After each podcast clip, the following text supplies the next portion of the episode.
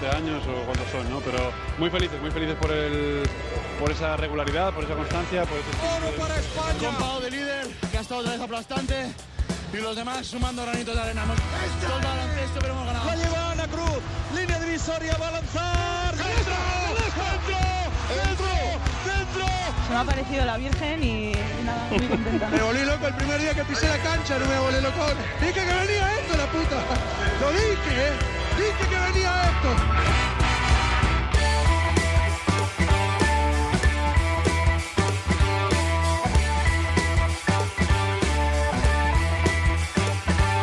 En capítulos anteriores. Se habla de una liga sin playoff, ojalá fuera este año, ¿no? Pero es muy difícil luego. Ojalá pues, consigamos estar, por ejemplo, entre los cuatro primeros, aunque creo que es muy complicado, que es mérito y que se hable de otros equipos, ¿no? No solo de, de los que siempre están ahí, de los que tienen Euroliga a veces hasta por, por convenio y, y bueno, que haya oportunidades para otros equipos. repasar el diseño de arroba Twitter, la evolución del logotipo del pájaro Larry. Los cofundadores de la plataforma son unos grandes seguidores de la NBA, en concreto de Larry Bird. Vamos. Y Larry, pájaro, todo cuadra. Solo tengo una pregunta. ¿Por qué no ver de onda cero? Sí, a él cuando tenía 17 años se lesionó eh, antes de ir al Campeonato del Mundo Junior. Le preguntan si estaría satisfecho con jugar 12 años en la NBA, ser uno de los buenos jugadores de la NBA, ser medallista olímpico, estar en la selección española muchas veces y ser un jugador muy importante en el mundo. Yo creo que hubiera estado feliz. Mi capitán es una, es, o sea, es, es una institución. Para mí Jaime Fernández ahora mismo está, está mi, mi familia, mis colegas y luego ya Jaime- el siguiente es Jaime Fernández. Y, Ja- y Jaime Fernández que diga que me quiere regalar su camiseta, para mí es una de las cosas más gloriosas que me pueden pasar en la vida. Una teoría sobre eso del jugador interior que se acaba abriendo, pero lo dejamos para la próxima. Gran título para una serie de televisión, de estar de, de la sobremesa.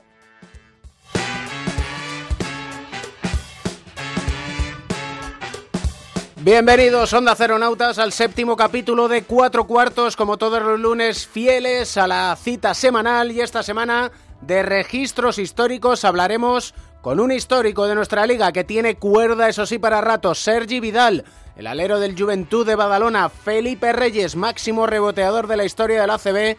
Habrá que preguntar a Quique Peinado, nuestro chachista ilustrado, quién era Granger Hall sobre el pívot cordobés y el 4 abierto ya se encargarán Pepe Catalina y José Luis Llorente. Nos iremos hasta Rusia para hablar con Ana Cruz. Su equipo se ha clasificado para la Final Four de la Euroliga Femenina. Histórico Novisky y hablaremos en el diván de Beirán con José Manuel Beirán del astro alemán y nuestro clásico cierre en el rincón de Mateo con el papá de Mateo, con Edusel. Como siempre ya sabes, puedes interactuar con nosotros a través de la red social Twitter, arroba 4 cuartos OC, en Facebook, 4 cuartos de onda cero, y escuchar la banda sonora de este tu programa en la lista 4 cuartos en Spotify. Balón al aire, comienza el partido. El baloncesto se juega en cuatro cuartos. David Campos.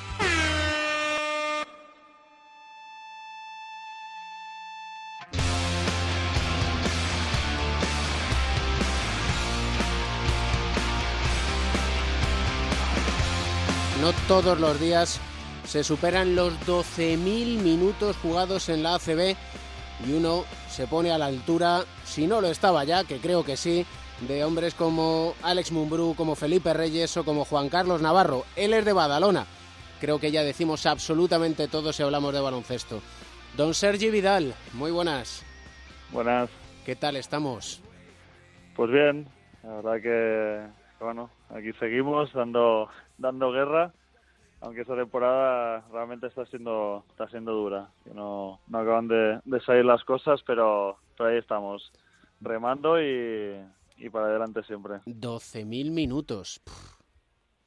Sí, son, son unos cuantos, ¿no?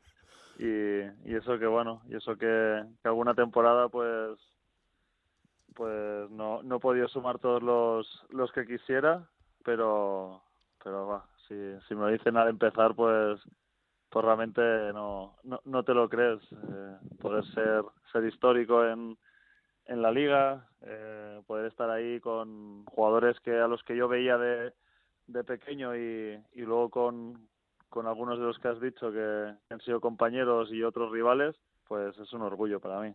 Es que estás en el top 5. Bueno, pero de los activos, ¿no? Sí, sí, eso Por sí. Eso, sí, sí. eso.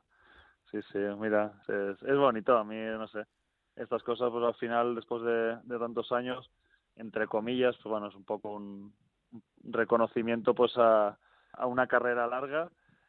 Llegar no es que sea fácil, pero, pero bueno, siempre quien más, quien menos, tal vez puede tener ahí esa, esa oportunidad, pero realmente difícil es, es quedarse y, y mantenerse. Y bueno, pues llegar a esta cifra quiere, quiere decir que durante todos estos años algo, algo se habrá hecho bien. ¿Pasas cada día por la cancha de baloncesto en la que empezaste o no? No, no, de paso, de paso no, no me pilla, pero, pero sí que está, está ahí cerca. ¿Y qué te trae a la cabeza? Cuando empecé a jugar nunca lo, lo hice con la intención ni de ser profesional ni, ni nada parecido, simplemente me, me encantaba, lo disfrutaba y, y era lo que, lo que más me gustaba hacer.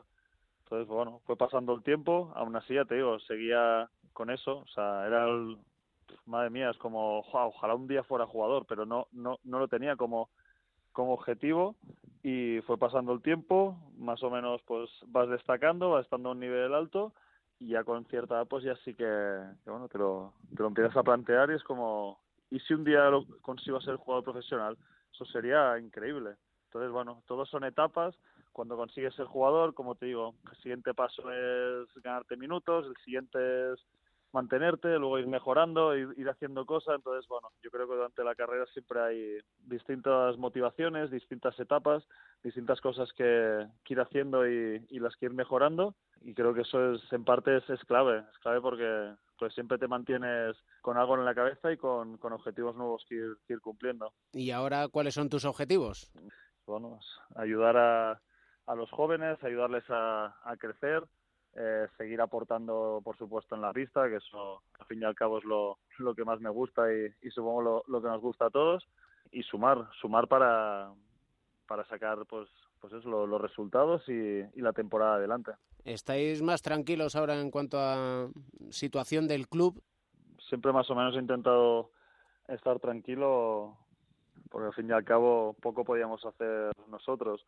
Simplemente, pues eso, seguir trabajando y pelear para, para hacer lo que, lo que es nuestra obligación, que es intentar ganar. Todo el tema de oficinas, todo este lío, no podemos permitir tampoco que nos, que nos afecte porque no nos dejaría cumplir con, con nuestro objetivo. Así que parece ser que las noticias pues son alentadoras pues de, cara al, al futuro, ya digo, no solo de esta temporada, sino de, del club, que al fin y al cabo es, es lo más importante. Nosotros estamos de paso, somos, bueno, nuestra, nuestras carreras, nuestras temporadas aquí no- o los años que podamos aportar son una pequeñísima parte comparado con toda la historia que, tiene este equipo y por tanto es, no solo pensar en esta sino en el, en el futuro de, de un club histórico. Yo no sé si es porque voy cumpliendo años, pero eh, según veo la situación del Juventud de Badalona, la situación del Estudiantes, no puedo dejar de pensar, ¿es utópico el que se pueda compaginar la esencia que tienen estos clubes, que es de cantera, de base, con el deporte de élite actual? Sí, yo creo que sí. Hay, una, hay un factor que, que está claro y es que hay, hay dos equipos que tienen un club de, de fútbol detrás que económicamente, gracias a eso, están muy por encima de, de, de los demás. Eso no quiere decir, como, como se demuestra jornada tras jornada, que, que no se pueda ganar o, o al menos competirles.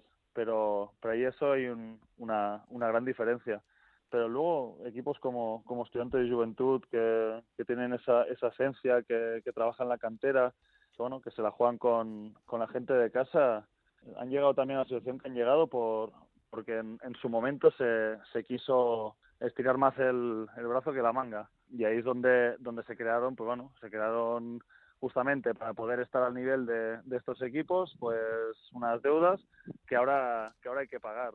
Y, y en el momento en que en que yo creo que tanto unos como otros se dan cuenta que, que no se puede, o sea, simplemente hay que vivir la, la realidad que tienes y llegar hasta donde llegas. Una vez todos esos problemas pues se queden zanjados, creo que son clubes totalmente autosuficientes que con, con el trabajo de cantera, con la venta de jugadores, con la historia que tienen, pues son perfectamente so- sostenibles y, y además capaces de, de competir. Bueno, al final si tienes un presupuesto, parte de ese presupuesto lo tienes que gastar en, en pagar pues deudas, pagar hacienda o pagar historias, te afecta en, en la configuración de la plantilla. Una vez eh, consigas bueno, tener una situación más regularizada y todos esos ingresos que tienes por sponsors, por, por lo que sea, que, puedas llegar a tener, pues harán que, sean equipos que tienen jugadores de casa que defenderán los colores más que ningún otro jugador que venga de fuera eh, y que el público además así lo, lo, sentirá y, lo disfrutará, con lo cual pues el nivel de, de estos equipos subirá y, y, serán capaces de competir. Se está hablando ahora estos días, ahora que dices con lo de competir, la posibilidad en la CB, los clubes, de suprimir los playoffs como cambio de formato en la competición y demás. ¿A ti qué te parecería? Bueno, de, de entrada, de entrada raro, raro porque llevamos toda la vida haciéndolo así, pasar a un formato pues como, como la liga de, por ejemplo, de, de fútbol, no sé, a mí particularmente los playoffs es, es algo que me gusta, es algo que, le dan emoción. Y, y, no solo eso, o sea, creo que de hecho añadiría otra vez los, los playoffs de, de descenso y intentar, pues bueno, para dinamizar no solo la, la CB, sino la, la, la LEP, que de alguna manera fuera más fácil eh, que, que, hubiera idas y venidas, porque eso al final esa el, el tener eso también hará que, que bueno que los, los inversores, la gente que quiera quiera bueno apostar por ello, pues lo haga porque sabe que tiene la posibilidad de, de ascender a, a la CB y, y, no como hasta ahora que, que realmente pues bueno es, es un privilegio al alcance de, de, muy pocos. Qué bien nos iría si os consultaran las cosas, escuchándote. ¿eh? Bueno, no sé, la verdad que, no, hombre, al final vives en este mundo y ves cosas, todo. Si yo soy un equipo de LEP y sé que tengo un aficionado, soy un aficionado de un equipo de LEP y, y sé que tengo la oportunidad cada temporada de, de poder subir al CB, soy un patrocinador que sé que si apuesto fuerte por ese equipo, hace bien las cosas, eh, puede llegar a lo más alto, darme a conocer más, bueno, supongo que todo esto es un, es un círculo que, que al final se va retroalimentando. Lo veo tan claro, tan claro que me parece increíble que no haya quien lo vea así, pero, pero en fin, una pregunta por curiosidad. ¿Tenéis vosotros, eh, digamos, el San Benito de que los jugadores profesionales tienen muchas manías? Yo no sé si tú tienes muchas o pocas. Yo creo que tengo muchas. Ahora, siempre, siempre cuando te hacen esa pregunta, lo primero es como, no, no, no tengo, no tengo muchas, pero luego realmente te pones a pensar. Ah, digo, no, no me gusta decirle manías, pero sí. Costumbres. Sí que, sí que tengo, exacto, sí que tengo muchas costumbres y, y hay cosas que las llevas toda la vida haciéndolas igual, entonces, pues en cierta manera es como, área con la edad que tengo las voy a cambiar. Es que eso entonces... te quería preguntar yo, ¿con la edad has cambiado alguna? No, he ido añadiendo, que es lo peor. ¿Qué me dices? Con la, con la, con la edad cada vez vas teniendo vas teniendo más, más manías. ¿Cuál has no, añadido? Sí, sí, sí, sí, que es cierto que, que a veces pues la, la, costumbre de me gusta el calentamiento, me gusta siempre hacerlo igual. Pero según el entrenador que tengas, eh, el calentamiento pues va, va marcado. Entonces, dentro de ese calentamiento eh, que el entrenador te marca para el partido, yo hago mis, mis propias rutinas, digamos. ¿Y hay una en concreto que digas, mira, esta costumbre la tengo que hacer sí o sí, porque si no, no, no, me, no estoy concentrado o, la tengo que hacer para, para sentirme yo tranquilo? No, no, no, no llega al punto de, de si no hago esto ya estoy nervioso y, y no y no puedo y no puedo estar tranquilo. No, pero espérate, sí que, bueno, de alguna manera te da te da la tranquilidad que, que una vez empiece el partido, eh, esa manera de, de, hacer las cosas, pues siempre te ha ido bien y, y, no, y, no, y no ha habido alteraciones, que tal vez es una tontería, porque haces otra y, y te va mejor. Pues antes de empezar el, el calentamiento, pues normalmente tenemos un tiempo libre y, y, hago yo mi propio calentamiento y hago siempre las mismas series en, en la misma secuencia de movimientos para, para, ir calentando. ¿Tú eres de los que escucha música antes de los de los partidos? Antes antes siempre lo hacía. Ahora ahora a veces sí, a veces no. Esto es algo que que, que, que he cambiado, porque ya te digo, antes sí que era siempre la música, pero pero bueno, te digo, antes siempre me gustaba ir ir solo en el coche, tener tu tu, tu momento, escuchando la música tal y, y ahora normalmente es cierto que la escucho, pero ni siempre escucho la misma ni, ni a veces, yo qué sé, pues igual voy hablando por por teléfono o haciendo otras otras cosas. Como tenemos aquí una lista de Spotify, cuatro cuartos, con canciones que nos alegran el día, queremos que nos recomiendes una, Sergi. Como está muy, muy, muy de moda, la de Despacito de Luis Fonsi. Despacito de Luis Fonsi. Ya en su momento, dentro de unos cuantos años, hablamos de a qué te quieres dedicar una vez cuelgues la camiseta, ¿vale? Venga, hecho. Un abrazo fuerte. Un placer, hasta luego. Si te pido un beso, vendámelo. Yo sé que estás pensándolo. Llevo tiempo intentándolo.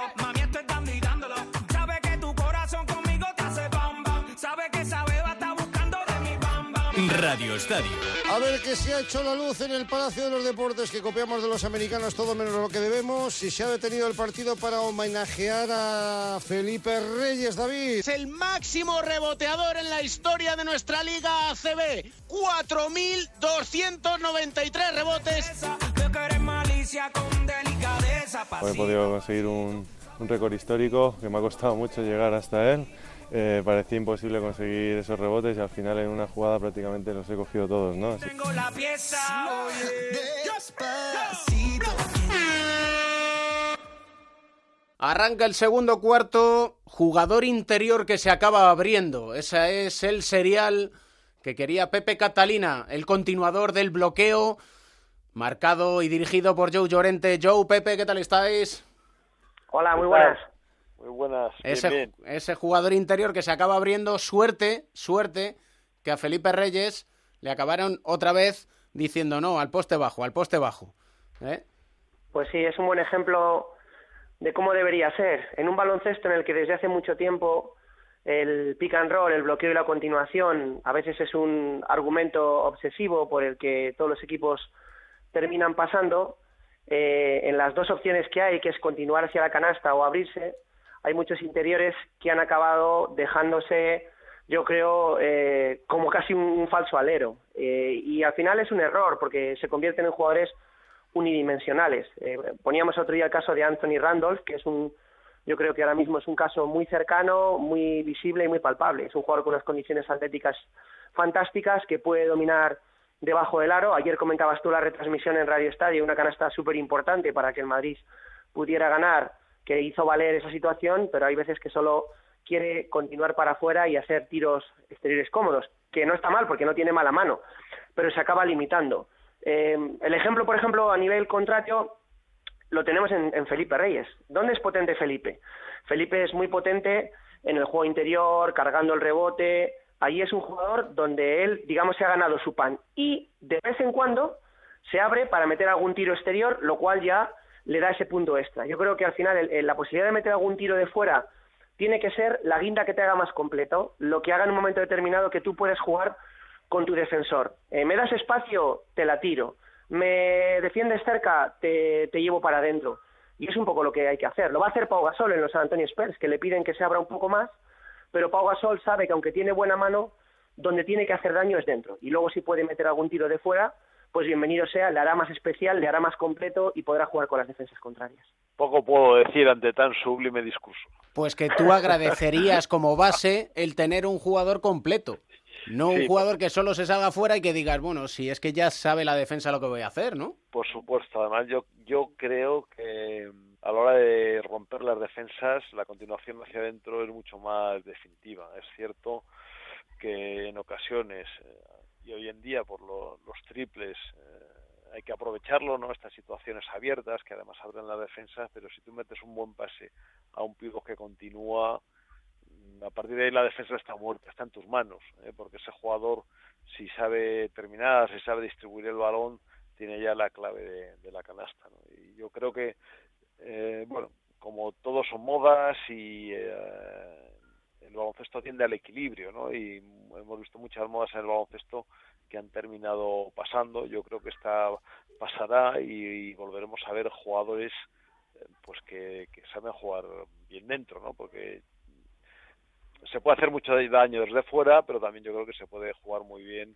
a partir de, de- dentro de la zona. Ayer lo vimos eh, en el Barcelona con Tomic, que hizo un extraordinario trabajo y yo creo que también eh, bueno al, lo que pasa es que yo creo que al Madrid no le qué te parece a ti Pepe no que a Pepe a Pablo Lasso perdón no, no le gusta mucho los jugadores interiores. Tuvo a Tomis tuvo a Brusis el año pasado tuvo a Billy Hernán Gómez.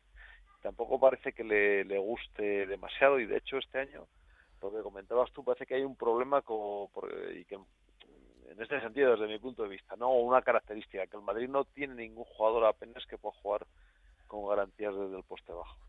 Yo creo que a lo- y a lo mejor nos dirá David que será objeto de nuestro próximo serial, porque a Pablo Lasso no le gustan los jugadores o no le van bien en su filosofía los jugadores que postean mucho, ¿Cómo me conoces?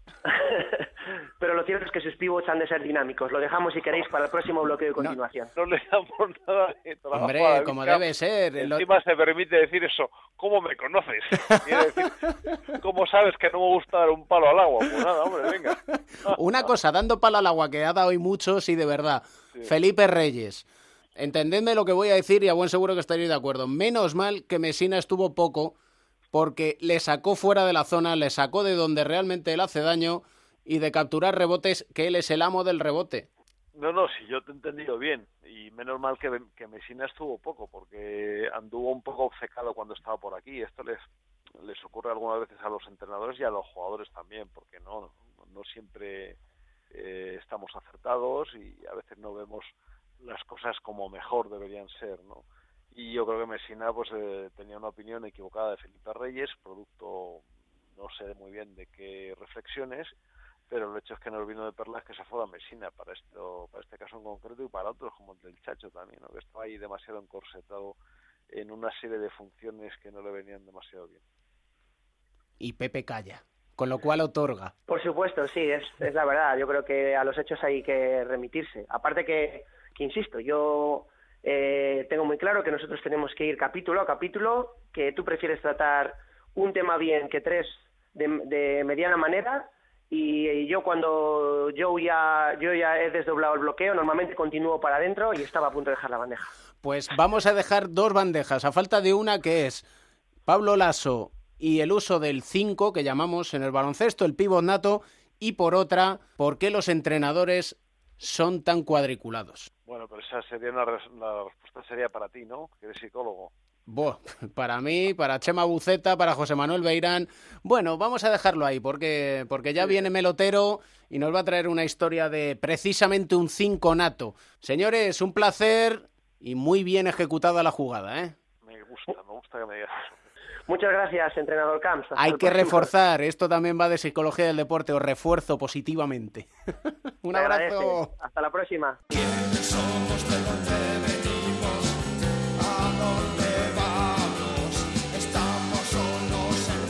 Melotero a la sexta, ¿qué tal estamos? ¿Qué tal, Camps? ¿Cómo vas? Pensaba que íbamos un poquito de reggae hoy. Sí, ahí estamos, Después de Edwin Jackson, de Bob Marley, me Sí. vienes diciendo Jamaica, Jamaica, Jamaica. ¿Qué tendrá Jamaica que te tiene encandilado? Seguimos en Jamaica con Jerón Adolphus Jordan. Jerón Jordan. Hoy nos está quedando muy de la peña el programa. Sí, Después de. Sergi Vidal, ahora Jordan, pase y mate. Verde onda cero todo, ¿eh? Todo en verde onda cero. Nació el 29 de septiembre del 86, el mismo día que Kevin Durant, pero dos años antes.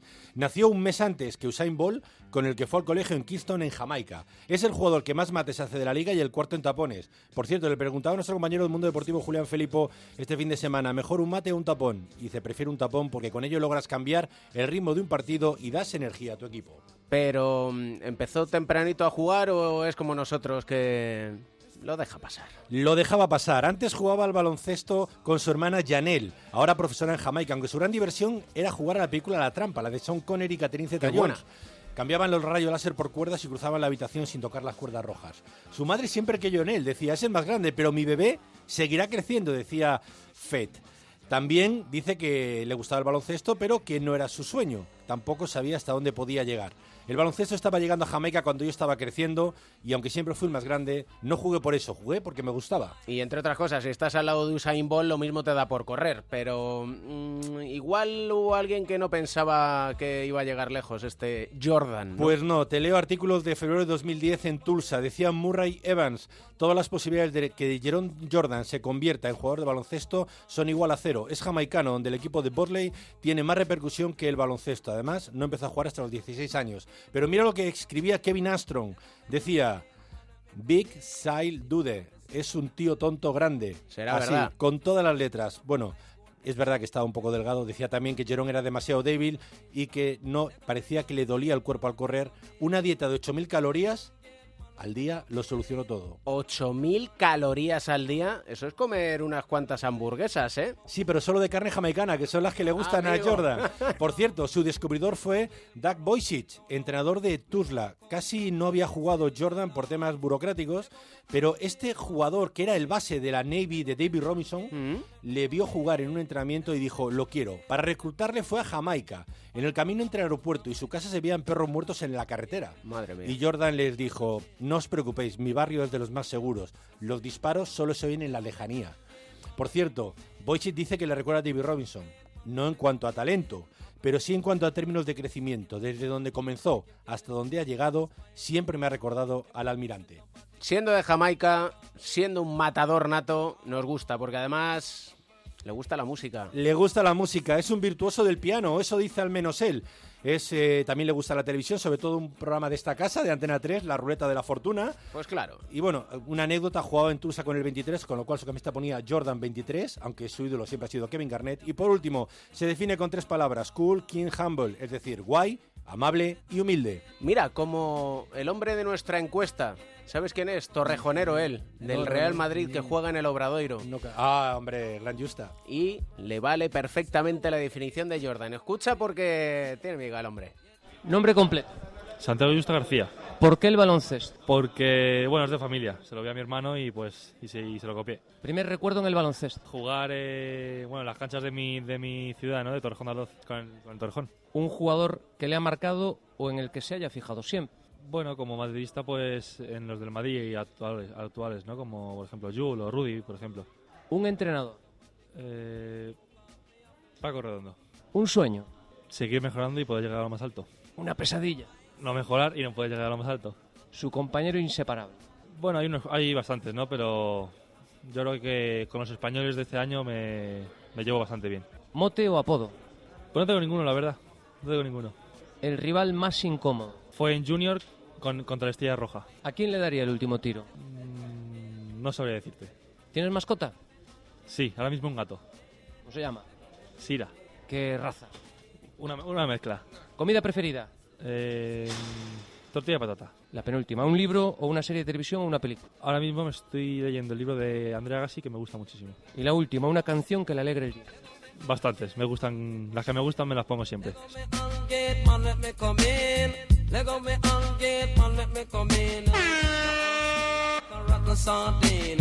John, what you talk and your mouth no clean. Look on your face and it looks so lean. Leg on me on gate man, let me come in. Here it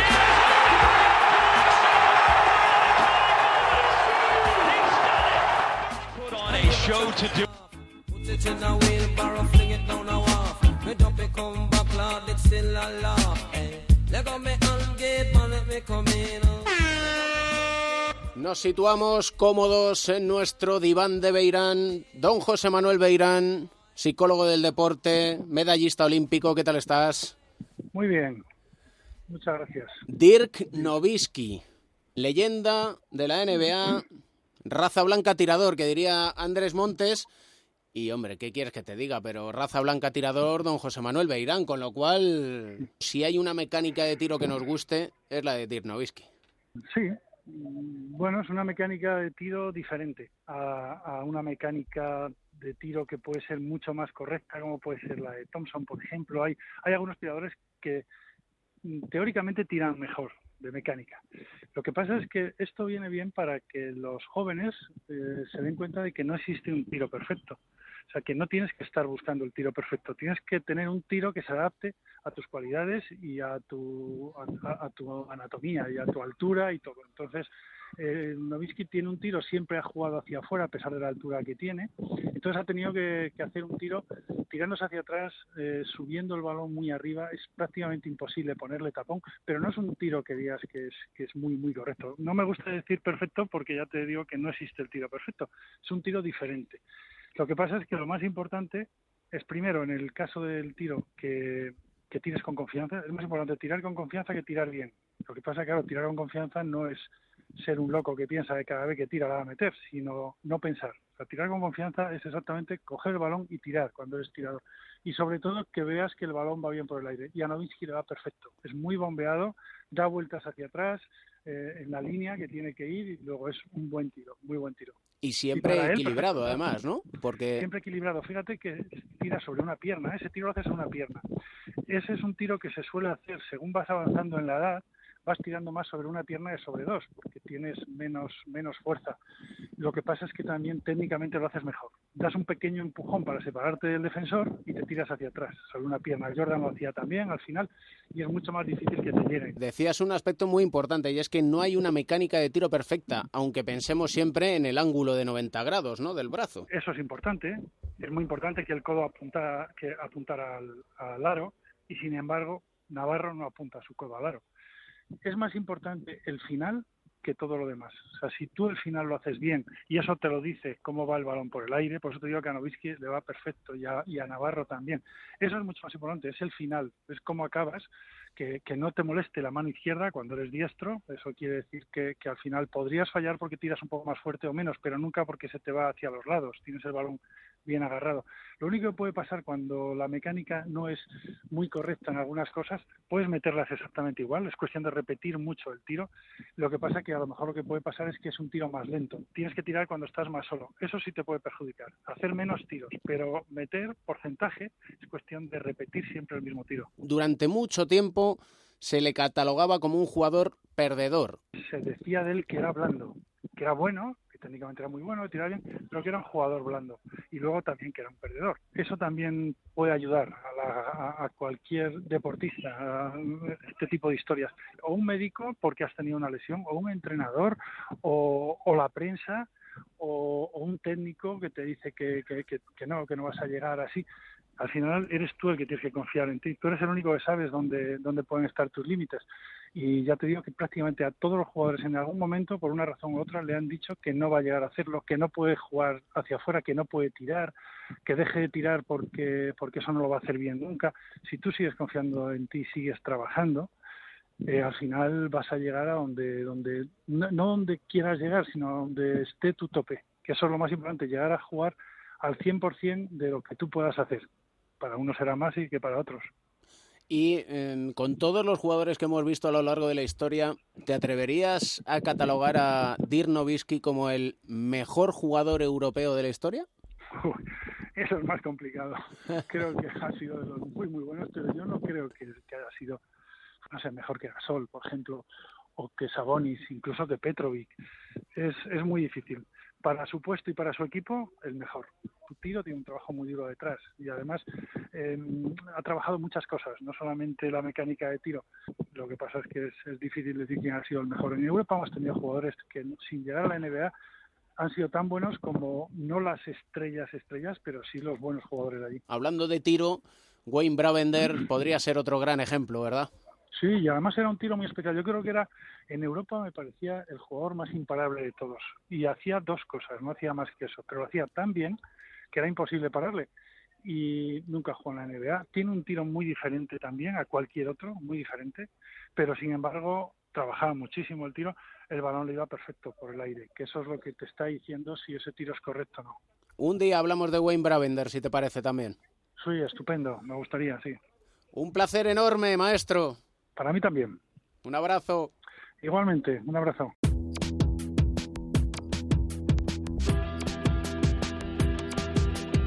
Y del rincón cómodo de Beirán, espero que esté cómoda ella, pues en la lejanía, allí en Rusia. Ana Cruz, ¿qué tal estás? Hola, muy bien. Muchas felicidades, Gracias, gracias. porque una Final Four. Sí, la verdad es que, bueno, parecía como ya obligatorio, ¿no? Que, que nos clasificáramos, ¿no? Mm, Más que nada por la temporada regular que, que hemos hecho, ¿no?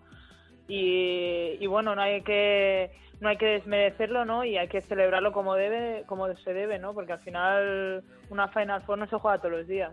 Es que tiene mucho mérito, sobre todo por lo que decías probablemente, ¿no? Que todos os hemos colgado, me incluyo yo, que lo he hecho varias veces aquí en este tu rincón, el cartel de favoritos y, y es complicado muchas veces, ¿no? Hombre, sí que es complicado porque, aunque sí que es cierto que hemos ganado todos los partidos, ha habido partidos pues que, que los hemos ganado de poco y luchando hasta el final y al final pues sí que hemos sido muy regulares, pero hemos sufrido muchos partidos. Por eso te digo que, que hay que estar muy contento con lo que hemos hecho y sin quitarnos mérito. Alba Torrens estará por allí también. Sí, mira, mi amiguita. bueno, eh, era bueno, era seguro, ¿no? Que Caterinburgo pues iba a estar. Yo creo que eh, ha tenido un cruce eh, fácil, ¿no? Entre comillas, ha dominado pues en los dos partidos, y así que bueno, ya sabíamos que Caterinburgo y que Alba en este caso y Sancho iban a estar. ¿Y has hablado con ellas? Pues no, la verdad es que no, no he comentado nada. Es lo que te digo, que ya como se da por hecho tantas cosas, es como que ya no felicitas, ¿no? Porque Caterinburgo vaya a ir a la Final Four, porque es como que es su deber, ¿no? Oye, eso eh, Pero bueno, sí, no le puede- escribiré, le escribiré. no sí. puede ser un WhatsApp, aunque sea. Si estamos todo el día al final Sí, con el teléfono, ¿no? Estamos aquí enganchados todos al... Yo intento no estarlo mucho, ¿eh? La verdad, pero... Pero sí, sí, me lo debería escribir. No me lo tiene muy en cuenta porque sabe cómo soy y, y, y no me lo tiene en cuenta. Y tú tampoco a ella, ¿no? No, no, claro que no. Si sabemos, en el fondo sabemos que, las, que nos alegramos las unas por las otras, no hace falta estar. Es como quien felicita las Navidades. Pues oye, ¿quién no, de- quién no desea feliz Navidad a todo el mundo? No hace falta que lo escribas, ya se da por supuesto que, que, que lo deseas, ¿no? Claro, y al final os vais a ver en la Final Four y os vais a decir, hombre, tú por aquí. Hombre, no, tan secas no somos. Tendréis que empezar a picar un poquito. La verdad es que no somos muy así, ¿eh? De picarnos en este aspecto.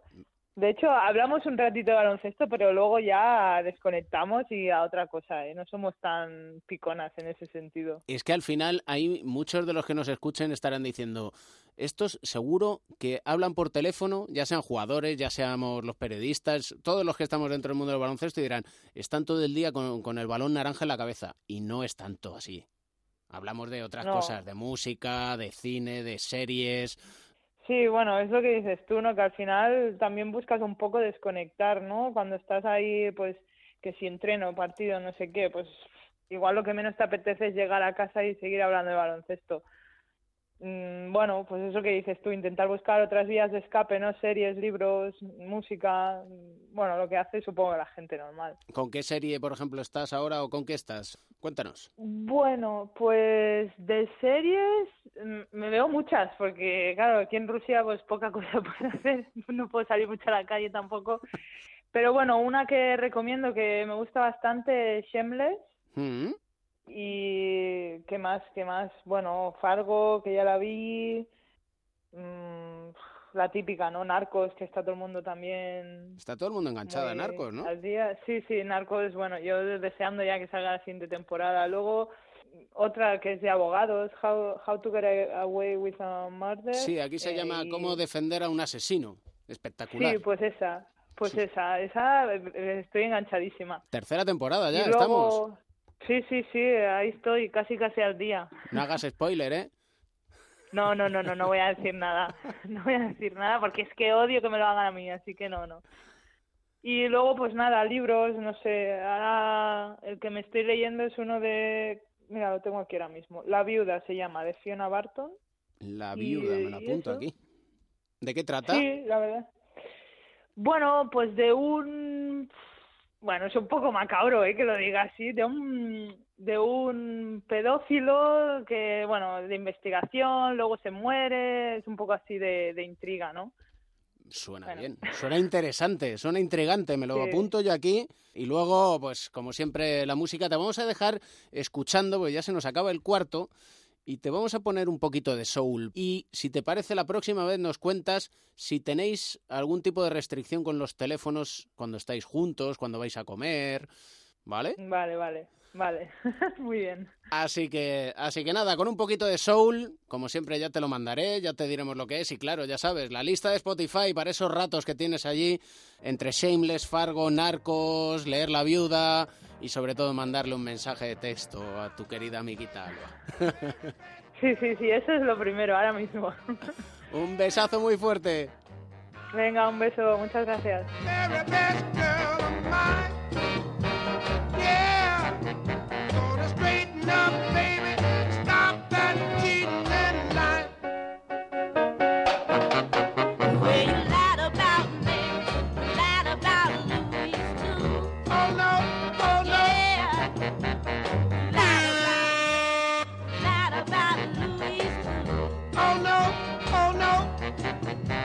Baloncesto, en el Palacio. El balón es para Rudy Fernández que busca a Sergio Yul, el hombre de los últimos segundos ante la defensa de Oleson. Busca la penetración a canasta de Dojul. ¡Canasto!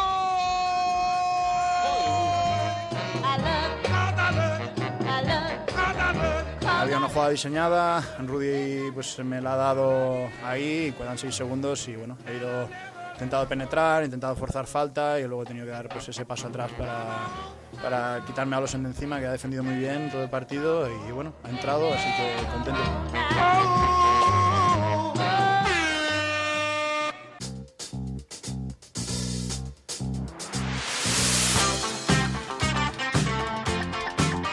Chachi está ilustrado, Quique Peinado, ¿cómo está usted? ¿Qué tal? ¿Cómo estamos? Pues yo todavía estoy alucinado con Mandarina Jul. Es. En Estados Unidos le llaman clutch. Es que yo- lo del. Creo que lo hemos hablado aquí, lo de estar en la zona, eso que Sí. Él lleva dos años en la zona. Lleva dos años ahí en un, en un estado de. De que sabes, de que él sabe que va a acertar, de que él sabe que la va a meter. Y yo le lo recordaba esta mañana. Que Jul al principio de su carrera era conocido como el que no metía las últimas canastas. Porque tuvo varias veces y falló, su- comienzos en el Real Madrid los primeros años. Y claro, es que es eh, la reacción de él cuando mete la canasta contra el Barça, que se ríe. Se como ríe. Diciendo, como diciendo, madre mía, si es que soy muy bueno. Otra vez. Es Sí, como sí. diciendo, bueno, ot- otro día más en la oficina. Último segundo contra el Barcelona, el partido como era, las cosas que podía marcar además, porque la- al fin y al cabo la competición está en un momento ahí en el que se empiezan a decidir las cosas. Qué tío, es impresionante. Es, es, es que es tremendo y sobre todo mm, es eso, la, la tranquilidad y la- dice, no, había una jugada diseñada. Sí, no, es la, no es la cuernos, sino que es la L. Sí, la, L, la doble L. La doble L. No, pues es que pues, si el año que viene va a la NBA, que yo creo que debería ir por, por- vamos por el baloncesto, ya no tanto por él, sino por el baloncesto, por, porque le veamos retarse a, a otro nivel. Claro, es que puede dar un salto de calidad allá donde vaya, porque es que es, es que es, es que es muy bueno y además tiene todas las condiciones para no sufrir demasiado. eh, Te voy a decir NBA. una cosa. Cuéntamelo. Que no se vaya. No, no. Yo es que y no- yo conociéndole, no se va a ir, pero que no, que se queden aquí los buenos. Yo es que creo los que buenos los- los quiero aquí. Yo soy de la opinión de que los buenos jugadores tienen que jugar en el- contra los mejores. Y los mejores están allí. Y al final yo creo que ningún jugador eh, obtiene el reto definitivo si no juega en la NBA. Mi opinión. No nos vamos a poner de acuerdo. Por eso somos chachistas, mira. Correcto. Mira qué bonito. Qué bonita. Qué bonita sí. la portada. ¿eh? 131, revista del básquet. ¿Y quién está aquí? El Chacho. El Chacho. El Chacho que además le han puesto un poco ahí por, porque es la, porque la verdad es que porque vende. Porque luego es, dentro es un reportaje sobre que efectivamente la NBA paga mucho. Que, es- que Sergio sí podemos decir que está cobrando una pasta. Eso es verdad. Y que cobrará más, esperemos, el año que viene. Pues bueno, vamos a verlo. ¿Le has visto contra...? Vi contra Clippers, el partido Oh, de Clippers. Que vaya una- par, ¿eh?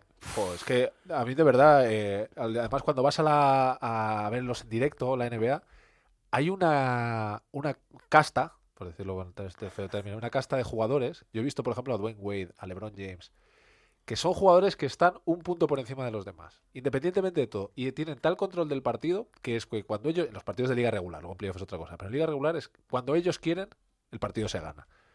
Y el otro día Chris Paul era de eso, era estoy aquí, estoy aquí, y cuando yo quiero hago 30 puntos y gano el partido porque soy mucho mejor que todos los demás, habiendo buenísimos jugadores en la pista, ¿eh? pero este es de ese estadio superior de super, super, super estrellas. El que ves que parece que va andando, Sí. con así un poquito culito respingón. Pero tiene, tiene un dominio de balón.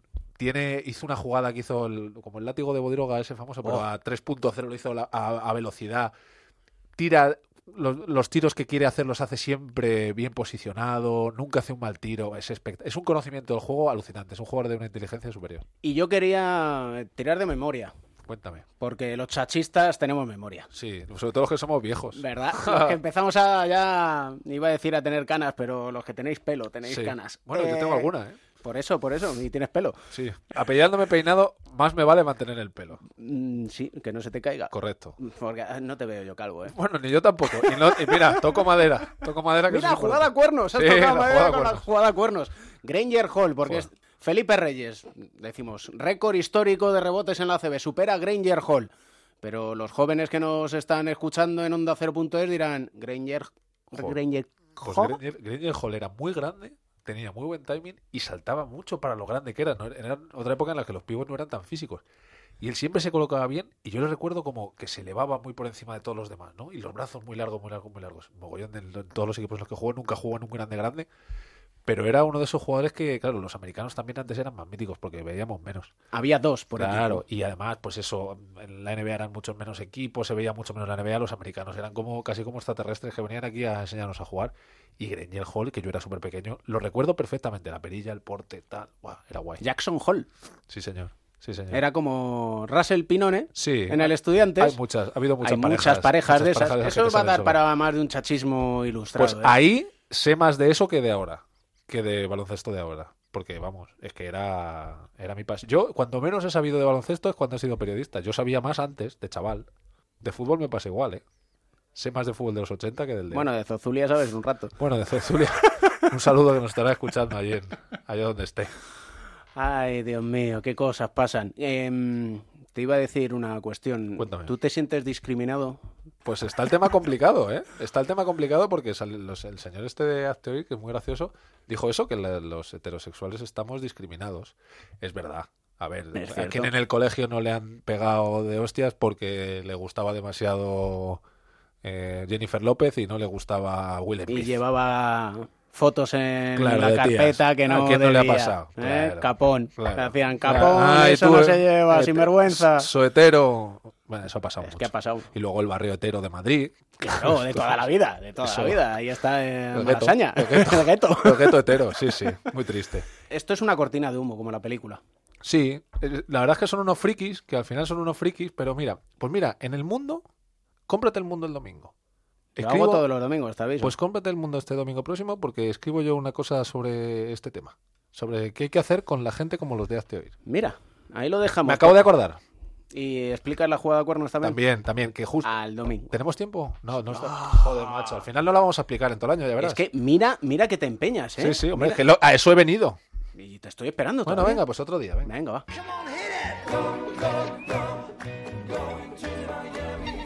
A Miami que nos vamos. Corresponsal del juego de Naismith, Bean Sports, Nacho García, ¿qué tal estás? ¿Qué pasa, señor Camps? ¿Cómo estamos? Estamos en marzo. Marzo loco, dicen sí. por allí. El March Madness, donde te imaginas que aquí nos habla otra cosa esta semana, ¿no? Porque ya arranca por fin el campeonato bandera de la NCAA y bueno, están ya los famosos brackets, lo que es el cuadro, ¿no? Que es la típica porra, David, la que hacemos de toda la vida en España, solo que en España la hacemos para adivinar un partido y aquí es para adivinar 67 partidos que van a jugar en tres semanas, por eso lo llaman la locura de marzo. Hasta Obama lo hacía. Te puedes imaginar lo que ha dicho Donald Trump este año, ¿no? Que él no está para brackets, que eso que lo rellenen otros mejor. Está para los brackets, pero para los de los dientes. Es para los que está Donald Trump. Con sus dentelladas a todo ciudadano de bien. Curiosidades, ¿hay padre e hijo dirigiendo?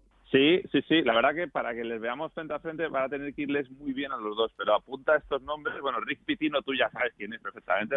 Bueno, su hijo Richard, Richard Pitino, era asistente suyo en Louisville y está entrenando ahora a una universidad más humilde, como es la de Minnesota.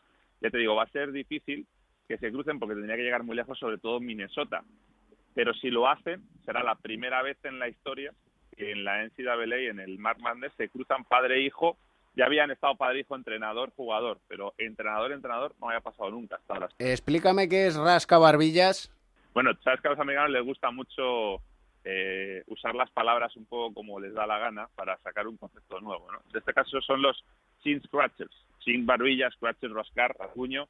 Tú, David, ¿cuándo te rascas la barbilla? A ver, eh, Cuando ¿te puedo pienso.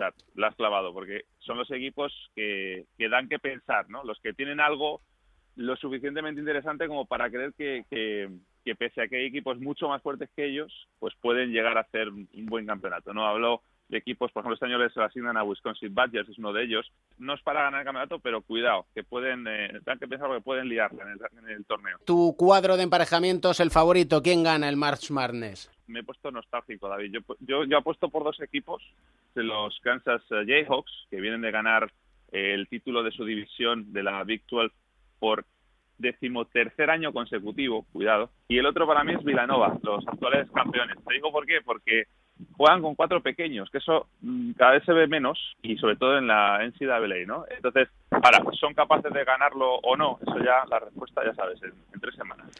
Cuidado con el viento, no te vueles. Venga, voy a sacar el- la vela de surf y voy a navegar un poquito. Ah, qué envidia. Un abrazo.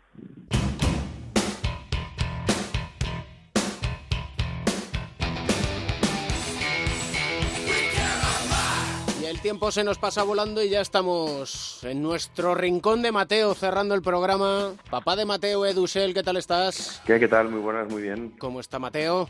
Fenomenal, fenomenal. Ahí, eh, pues bueno, eh, día a día disfrutando, ¿no? Eh, pasando pruebas y nada, muy bien. Y luego, además, esta semana, pues mira, justo tenemos, clausuramos como padre de Mateo un acto en el COE, que es el que se ha metido la ABP con Alfonso Reyes, la AFE, Vidacor, en un evento que es sobre la promoción de donación de médula.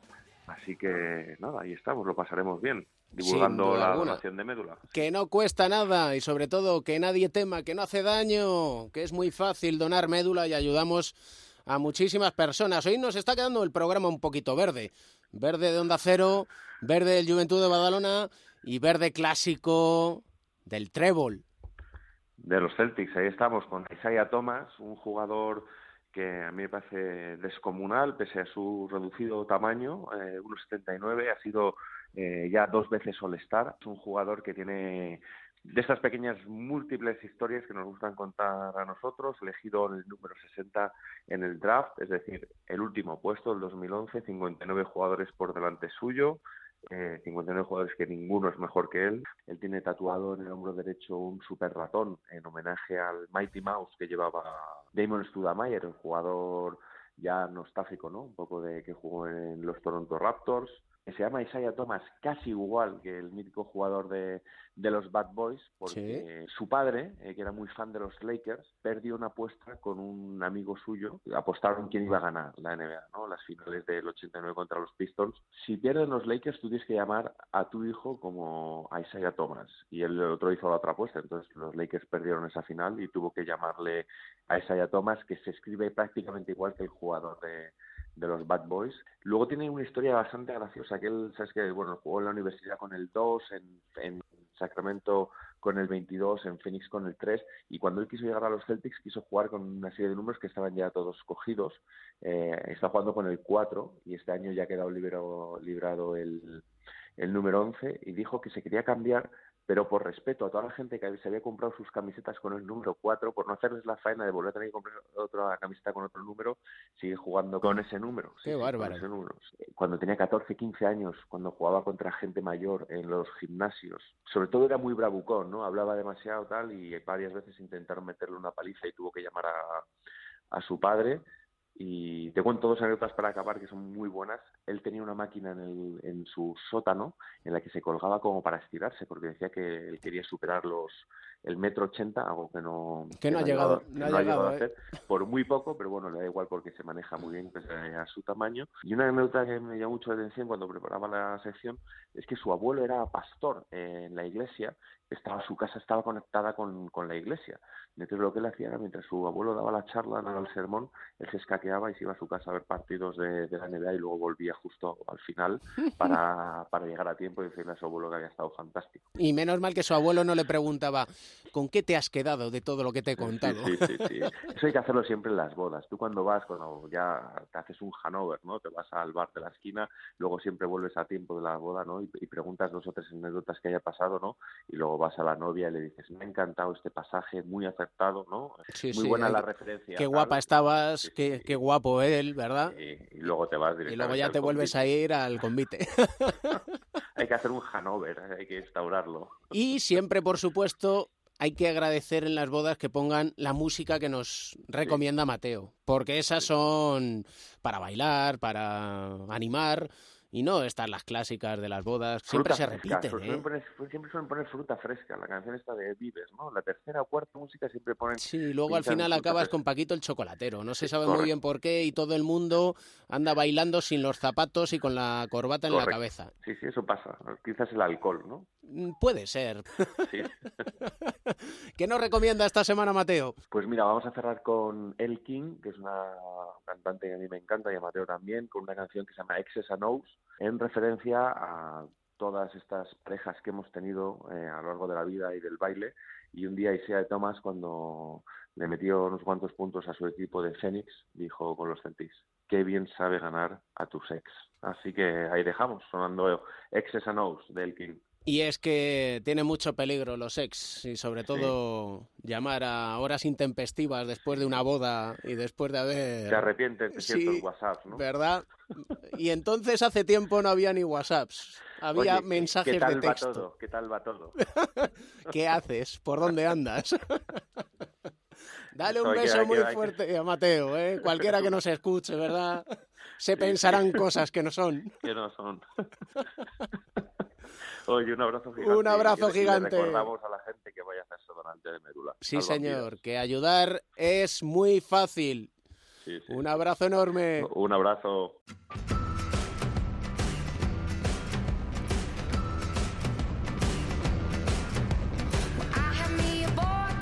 Se acaba el séptimo capítulo de cuatro cuartos. Tenemos una última posesión, pero no, no hay ningún Sergio en la sala, así que te dejamos con la música que nos recomienda Mateo. Para una boda o para cuando quieras, porque siempre nos alegra la vida. Todos los lunes en Onda Cero.es.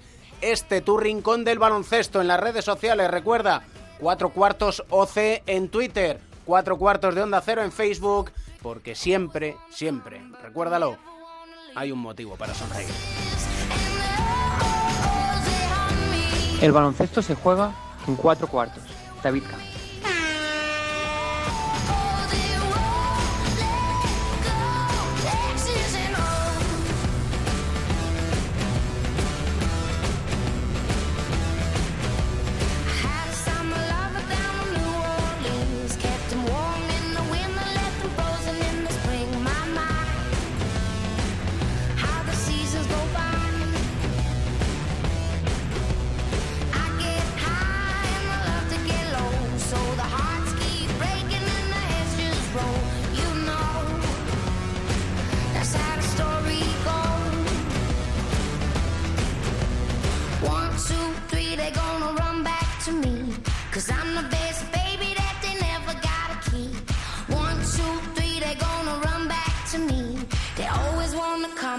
never want